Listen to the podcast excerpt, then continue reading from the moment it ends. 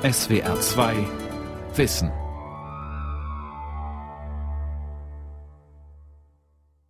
Mit der SWR 2 Aula und dem Thema Der deutsche Makel, der Vertrag von Versailles und die Folgen, am Mikrofon Ralf Kaspari.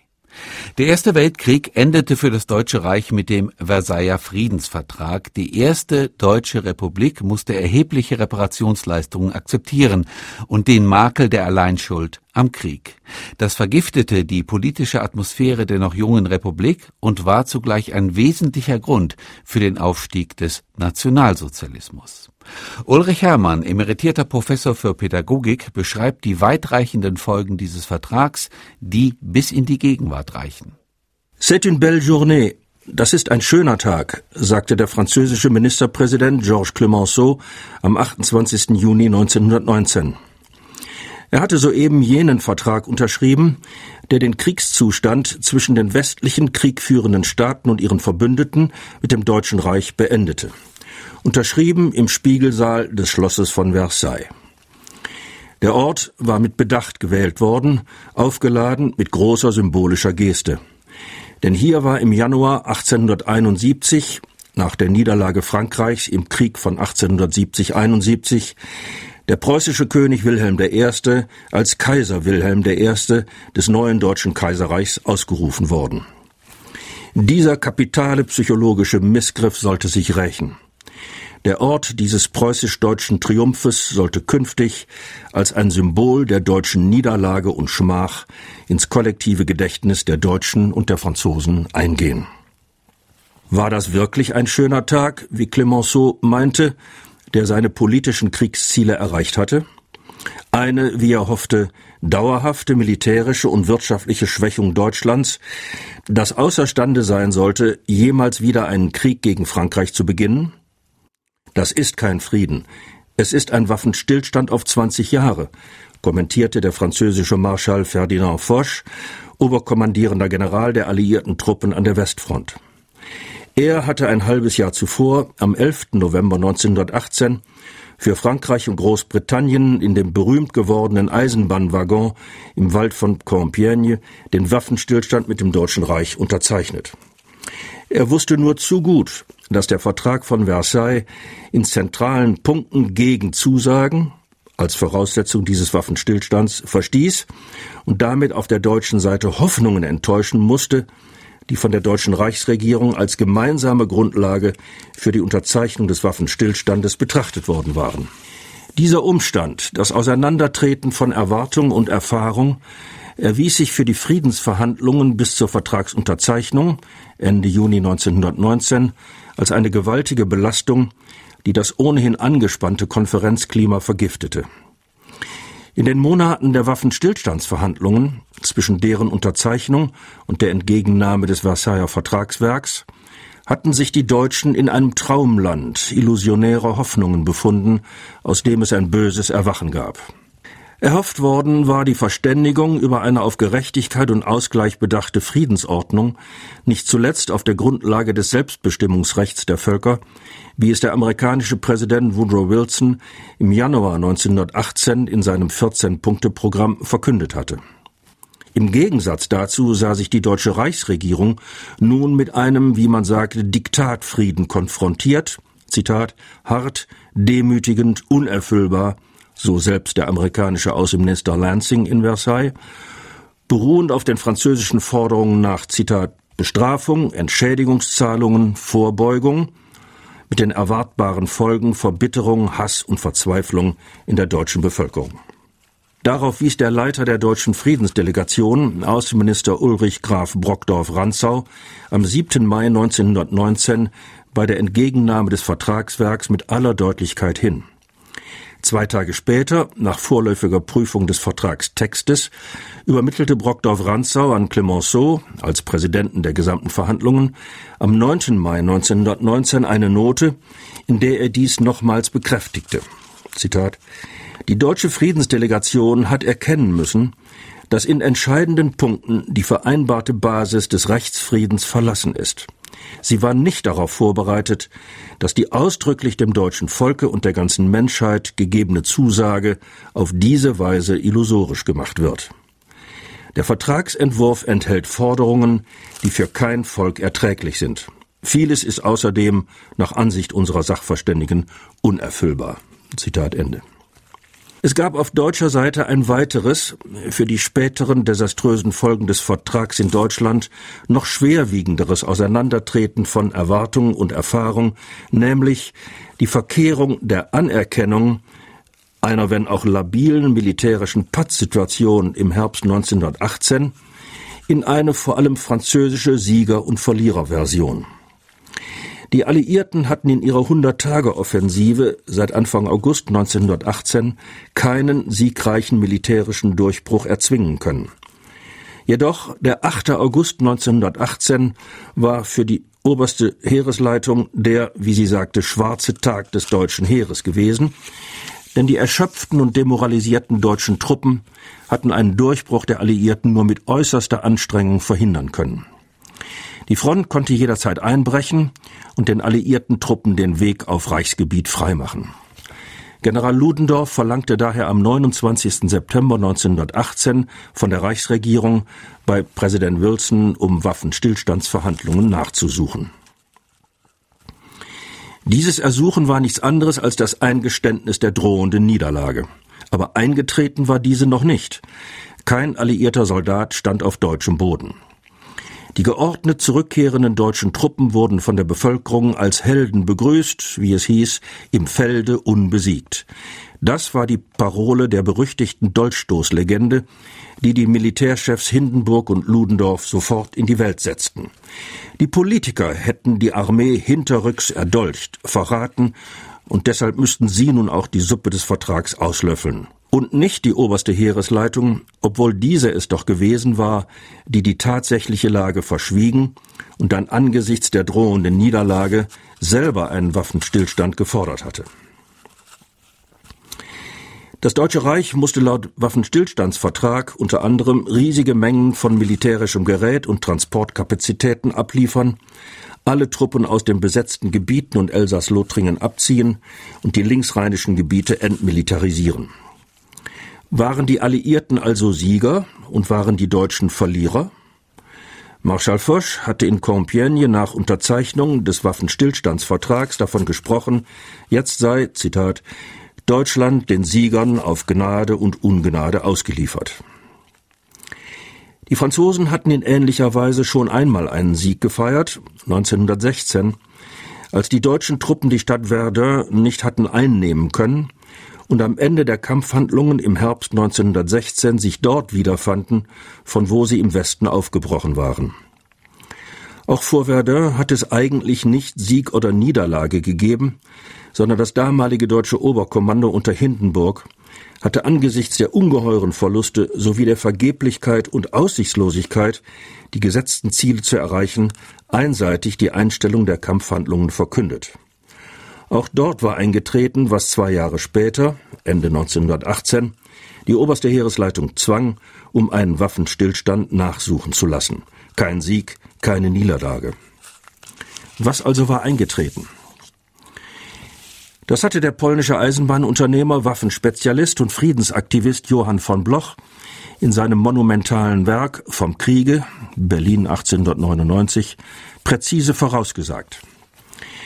Da man Millionen Heere an der Front nicht einfach verschieben und mobil umsetzen könne, werde der künftige Krieg ein Stellungskrieg sein, der von der Artillerie geführt und entschieden würde.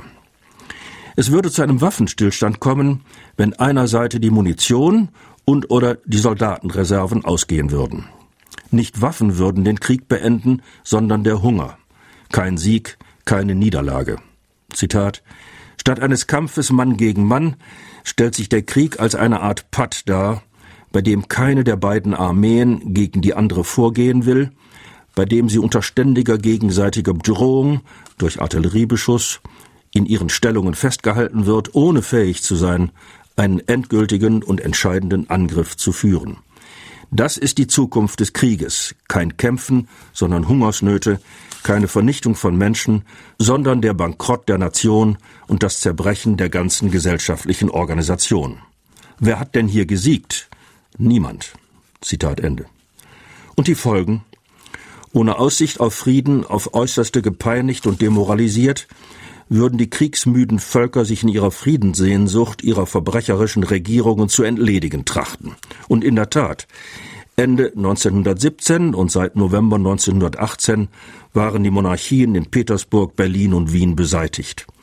Die Vielvölker Großreiche, das zaristische, das habsburgische und das osmanische, waren in zahlreiche Staaten, Nationalitäten und Mandatsgebiete zerfallen. In Südosteuropa auf dem Balkan, um das Schwarze Meer, im Nahen und Mittleren Osten, als Krisen- und Gewalträume, zum Teil bis heute. Wo stehen wir demnach im Herbst 1918? Gewiss, auch das Verhindern kann als Krieg gedeutet werden. Aber im Vorfeld von Versailles war die Rede von Sieg, Niederlage und Kriegsschuld besonders im Lichte der 14 Punkte von Präsident Wilson nicht dazu angetan, die Akzeptanz des Vertragswerks auf deutscher Seite zu befördern. Dem alles beherrschenden Clemenceau war daran aber auch gar nicht gelegen.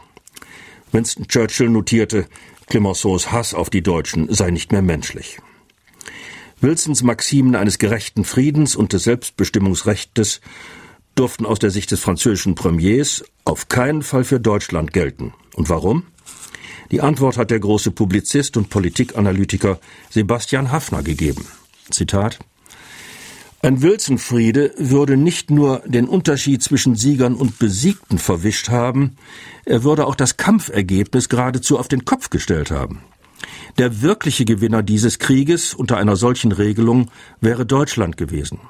Ein Wilsonfriede hätte Deutschland automatisch zur Vormacht des neuen Europa gemacht, die deutsche Nation nämlich als die bei weitem menschenreichste und stärkste Nation in einem Europa der Nationen. Die Alliierten hatten aber den Krieg nicht geführt, um am Ende Deutschland noch mächtiger zu machen. Zitat Ende. Deutsche Vormachtstellung und zugleich deren Verhinderung, das war ein unlösbares Problem, jedenfalls im Lichte des Prinzips der Selbstbestimmung der Völker. Deutsch-Österreich wurde dann auch im Friedensschluss von Saint-Germain folgerichtig untersagt, sich dem Deutschen Reich anzuschließen und musste sich in Republik Österreich umbenennen. 1938 machte Hitler dies durch den Anschluss Österreichs unter dem Jubel der Bevölkerung auf dem Wiener Heldenplatz rückgängig. Großdeutschland war wiedererstanden. Und ein Jahr später, im Herbst 1939, sollte mit dem Überfall auf Polen und 1940 dann auf Frankreich der von Marschall Foch auf eine Frist von 20 Jahren vorausgesehene Waffenstillstand zu Ende sein. Der machtstrategische Plan von Clemenceau hatte in einer dauerhaften Schädigung und Schwächung Deutschlands bestanden. In zähen Verhandlungen hatte er sich durchgesetzt. Was als Vertragswerk schlussendlich herauskam, war keine Friedensordnung im Geiste von Präsident Wilson, sondern ein strukturell gefährdeter Unruheherd im Zentrum Europas.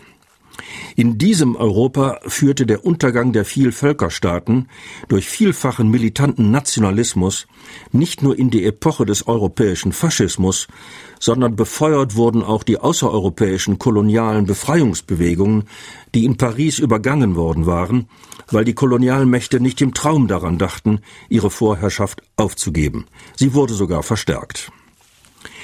Was also sollte unterschrieben werden? Ein Vertragswerk mit 440 Artikeln, mit zahlreichen Anlagen und zahllosen Paragraphen, in einem Umfang im normalen Buchdruck von etwa 350 Seiten, gegliedert in 15 Teile. Der Vertragstext überrascht auf den ersten Blick.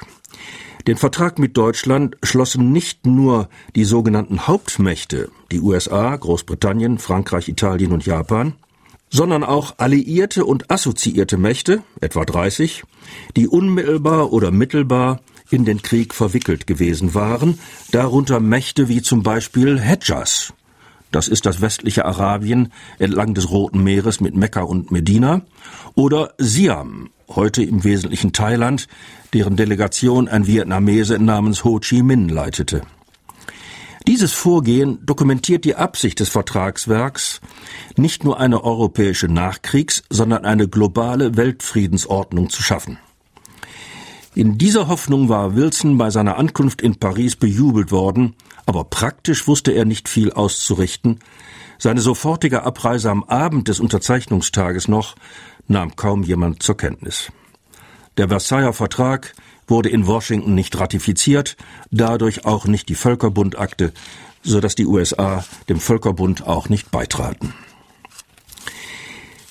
Teil 1 aller Pariser Verträge enthält in 26 knappen Artikeln die Völkerbundakte, so auch der Versailler Vertrag, um zu signalisieren, dass Deutschland in dieses Friedenssicherungsabkommen eingebunden werden sollte, auch wenn ihm zunächst aus moralischen Gründen die Mitgliedschaft verweigert wurde.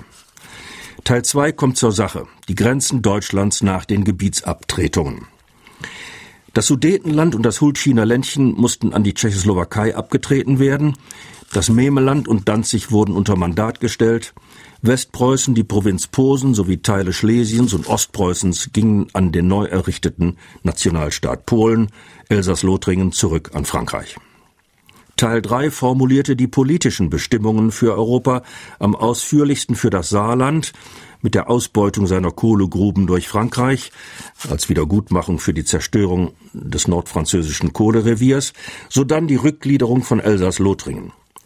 Teil 5 legte die deutsche Entmilitarisierung fest und bestimmte die Begrenzung des Heeres auf 100.000 Mann sowie unter anderem ein Verbot von Luftstreitkräften.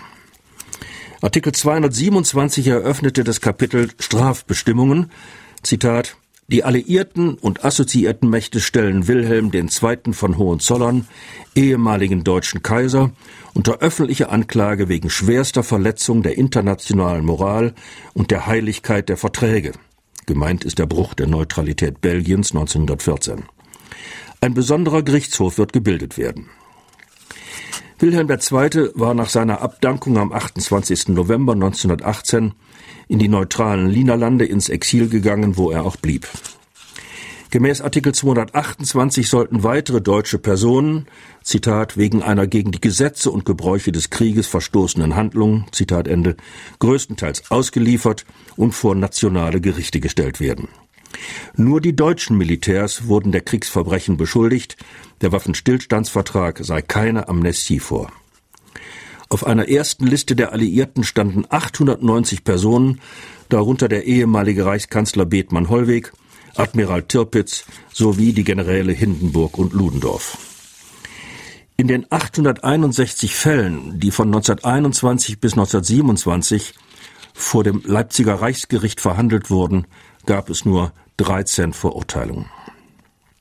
Teil 8 Wiedergutmachungen enthielt Bestimmungen, deren Konsequenzen und Folgen über die Weimarer Republik und über die NS-Zeit hinaus bis in unsere Gegenwart reichen.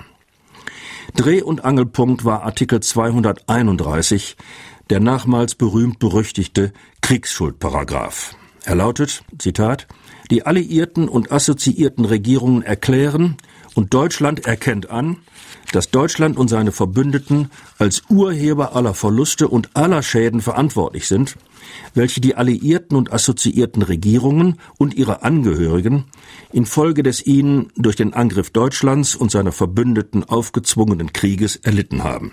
Zitat Ende. Diese Version des Kriegsbeginns hatte schon Brockdorf-Rantzau zurückgewiesen. Deutschland habe seine Kriegshandlungen im Westen nur begonnen, als in der Juli-Krise 1914 Russland wegen des Österreich-Serbien-Konflikts seine Mobilmachung verkündet und Deutschland, um einem Zwei-Fronten-Krieg zuvorzukommen, die sofortige Entscheidung im Westen gesucht habe. Von einer ursächlichen Kriegsschuld konnte nach deutscher Auffassung also keine Rede sein. Daher sorgte dieser Artikel in Deutschland quer durch alle Parteien für helle Empörung und war einer der Gründe, warum die Mehrheit der Deutschen diesen Vertrag nicht nur nicht akzeptierte, sondern jene unterstützte, die den Vertrag revidieren oder gar kündigen wollten. Vorneweg die Nationalsozialisten, die zu eben diesem Zweck bald nach ihrer Machtübernahme im Oktober 1933 den Austritt aus dem Völkerbund erklärten, in den Deutschland im Jahre 1926 aufgenommen worden war. Damit entfiel, das war das Signal, eine Einhaltung einer Friedenspflicht in internationalen Streitigkeiten. Als Wiedergutmachung hatte Deutschland 100 Milliarden Goldmark angeboten. Im Vertrag selber wurde keine Gesamtsumme genannt. Später forderten die Alliierten die astronomische Summe von 269 Milliarden Goldmark. Wegen dieser, wie man sagte, Zinsknechtschaft blieb die Vertragserfüllung eine permanente innenpolitische Belastung, die die Nationalsozialisten auszunutzen wussten. Die Forderungen wurden später halbiert und mehrfach revidiert und die Zahlungen selber wurden 1932 wegen Zahlungsunfähigkeit ausgesetzt. Die letzte Rate für Zinsen und Tilgung in Höhe von 56 Millionen Euro zahlte die Bundesrepublik am 3. Oktober 2010. Zurück zum Vertragswerk, vorgelegt zur bedingungslosen Unterschrift.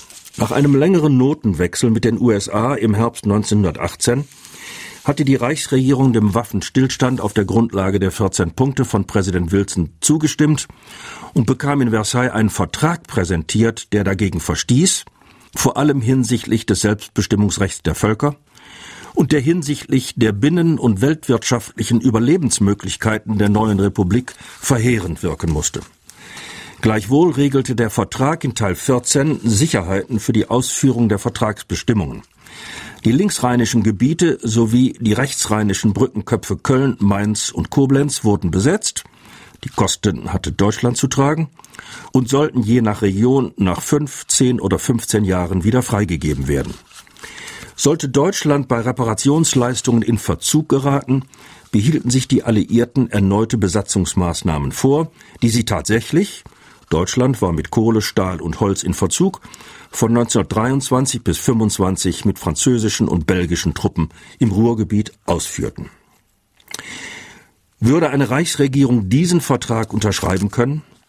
Sie tat es schließlich unter Protest am 28. Juni 1919 unter dem Druck der prekären, konfliktgeladenen, revolutionären innenpolitischen Situation.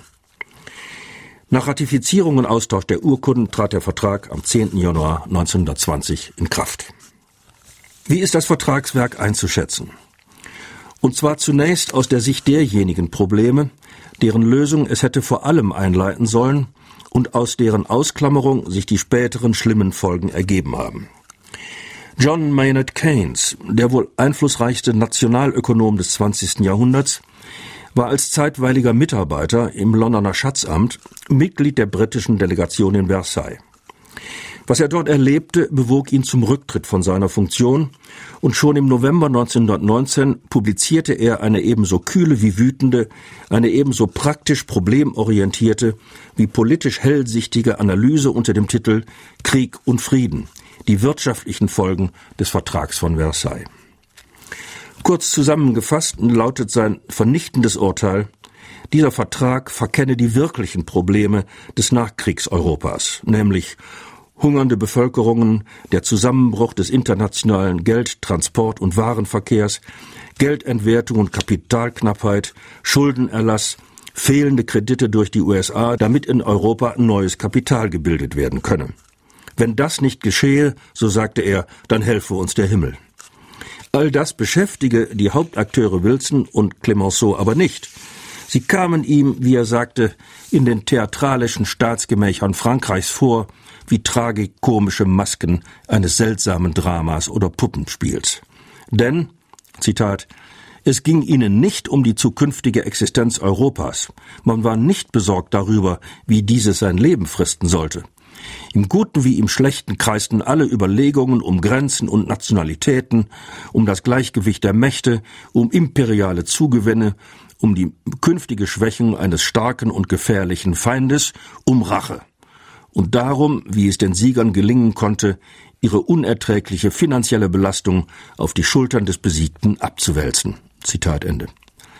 Eines, so Keynes hingegen, dürfe daher auf keinen Fall eintreten, die Zerstörung des deutschen Wirtschaftssystems der Vorkriegszeit, basierend auf Überseehandel, Kolonien, Auslandsinvestitionen, Exporten und den überseeischen Beziehungen der Kaufleute, auf Kohle und Stahl und deren Industrien, auf einem offenen europäischen Transport- und Zollsystem.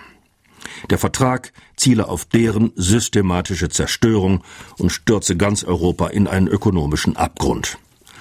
Dagegen helfe nur eine europäische Vereinigung eines solidarischen Wirtschaftsraums für den Wiederaufbau.